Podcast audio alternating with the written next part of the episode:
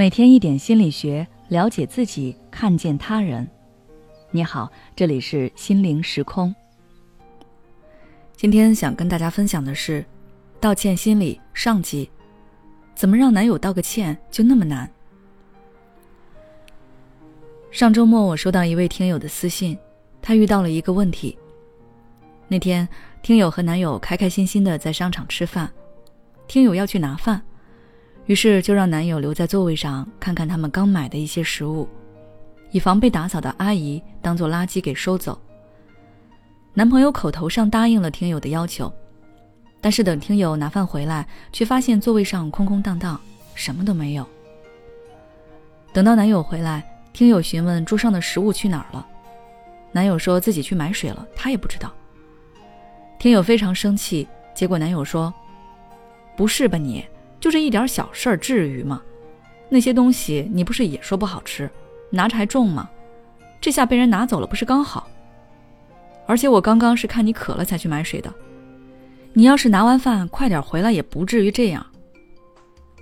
听了男友的话，听友越发生气。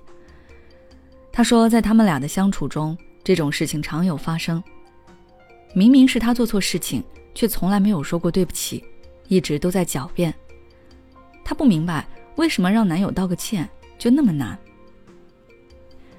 很多人都像听友的男友这样，在犯下错误后，第一反应不是道歉，而是推卸责任，把问题都甩在别人身上，或者合理化他犯下的错，认为他犯下的错是无关紧要，或者是为了对方好，想要轻描淡写的接过这件事。他们为什么会这么做呢？一般有以下几种原因。第一，道歉会产生羞耻感。有的人在犯了错后，内心会生出愧疚感，而有的人在犯错后，则会生出羞耻感。愧疚感会让人意识到自己的错误，从而主动道歉，并弥补自己犯下的错；而羞耻感则会让人想逃避现实，不敢承认错误，因为他们担心别人会因此对自己产生不好的想法，甚至会得到惩罚。第二，害怕道歉会伤害到自己的权利。不知道大家有没有发现，在关系中，越是占据主导地位的上位者，越难道歉。这是因为对他们来说，道歉就等于是承认了自己在某方面的能力是有缺陷的，这会影响到自身的形象，伤害到他的权益。比如我们看电视剧可以看到，皇帝即便错了，他也不会承认。因为一旦认了，那皇帝的威权就会受到挑战。同样的，在家庭中占据主导地位的那一方，也不想让另一方挑战自己的权利，要让另一方绝对服从自己。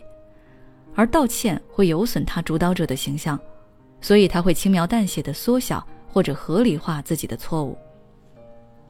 第三，认为道歉也没有用。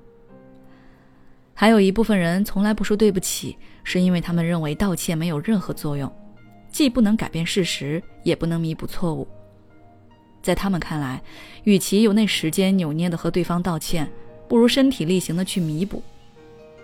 这个观点看起来挺正确的，但实际上他误解了“对不起”的含义。很多人都把它简单的理解为传达歉意，其实这三个字的作用不止于此。他还在告诉对方：“我看到了你的情绪，看到了你的委屈，我很抱歉，我也意识到了我的问题，我愿意接受你的情绪反扑，也愿意为我的问题负责。所以，只弥补而不正式道歉的行为也是不可取的，因为你只做到了愿意为你的问题负责，而没有看到接纳对方的情绪，更何谈去真的理解对方、接纳对方的情绪呢？”因此，大家在犯下错误之后，一定不要吝惜道歉。当然，道歉也不是随便说。下期节目我再来告诉大家一些道歉时需要注意的事项。好了，今天的分享就到这里。如果你想要了解更多内容，欢迎关注我们的微信公众号“心灵时空”，后台回复“道歉心理”就可以了。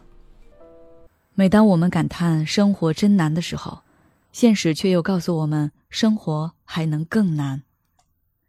工作、事业、爱人、孩子、父母亲朋，这一切的一切就像一张大网一样，把你层层束缚其中。